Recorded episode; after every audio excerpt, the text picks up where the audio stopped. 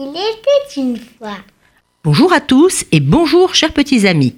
Nous avons avec nous Ellie Bonjour. et Naomi. Bonjour. Aujourd'hui, l'histoire du Nouvel An chinois. Évidemment, un conte de Chine.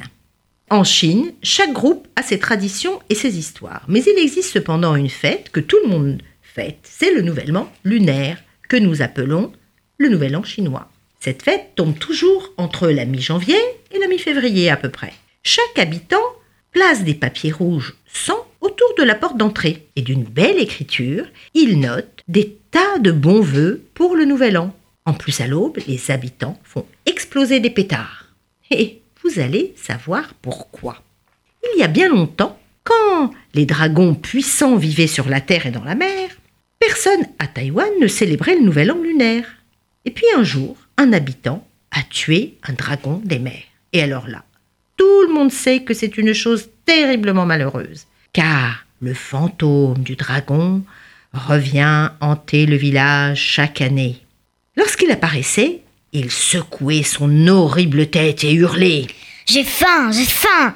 Donnez-moi un fils premier-né à manger. Ah bah non, ah non, nous ne ferons pas cela, répondirent les villageois en pleurs. Nous ne donnerons pas d'enfants à manger.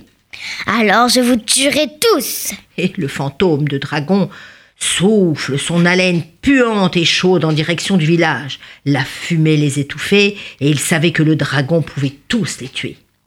Alors, le chef décida, meurtri, de donner un enfant nouveau-né afin de sauver bah, au moins le reste du village. Il espérait qu'avec cette offrande, jamais plus le fantôme du dragon ne reviendrait. Mais tous les ans, il leur demandait, c'était affreux. Et une année, c'était au tour de la jeune veuve Tang de sacrifier son seul enfant, un beau garçon qui allait avoir cinq ans. Madame Tang, je suis vraiment désolée. Oh non, oh non, murmura-t-elle, c'est mon seul enfant. Non, s'il vous plaît. Puis, plus un bruit, pas un cri.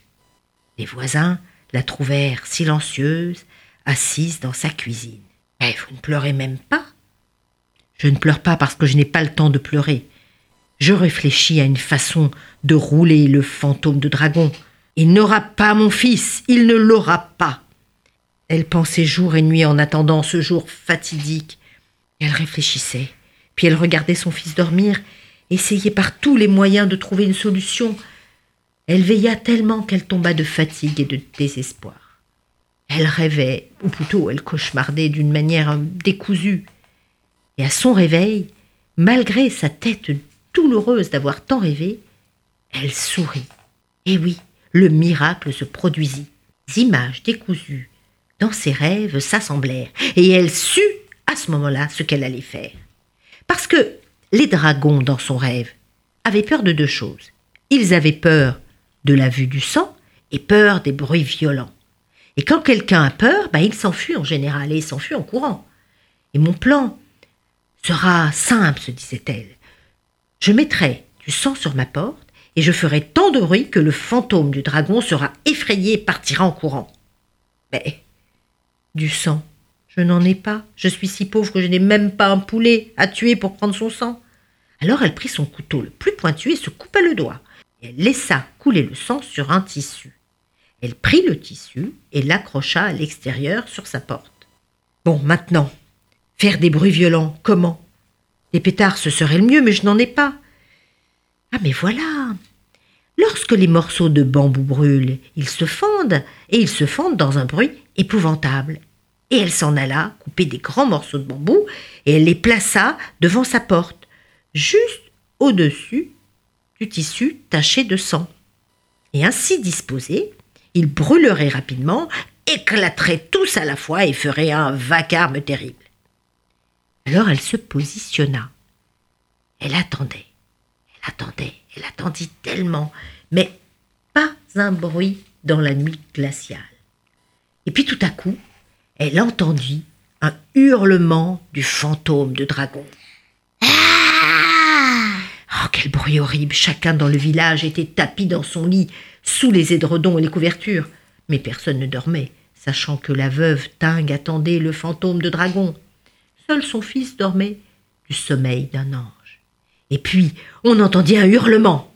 Ah Le fantôme du dragon devait être en bas du village. Il était temps peut-être de mettre le feu au bambou.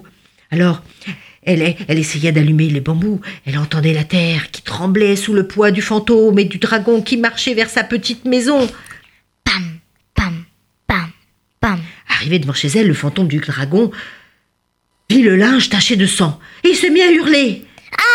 Au même moment, les bambous ont éclaté. Clac, clac, Le clac. fantôme du dragon, terrifié par la vue du sang humain et les bambous qui éclataient, s'enfuit en courant à travers le village. Et Madame Tang, qu'est-ce qu'elle devient? Eh bien, elle reste là, assise, et elle pleure, elle pleure de joie, parce qu'elle a réussi. Et les gens du village sont accourus, les cloches se sont mises à sonner de tous les côtés, les gongs célébraient ce grand jour, tandis que les pétards faisaient éclater la joie. Et depuis ce jour, chaque année, dans chacun des villages, on met des papiers rouges sur les portes et on allume des pétards bruyants le matin. C'est comme ça qu'on fête le nouvel an chinois. Et depuis lors, le fantôme de dragon n'est plus jamais revenu. Bonne année à tous Bonne année à tous Bonne année à tous. Au revoir, à bientôt.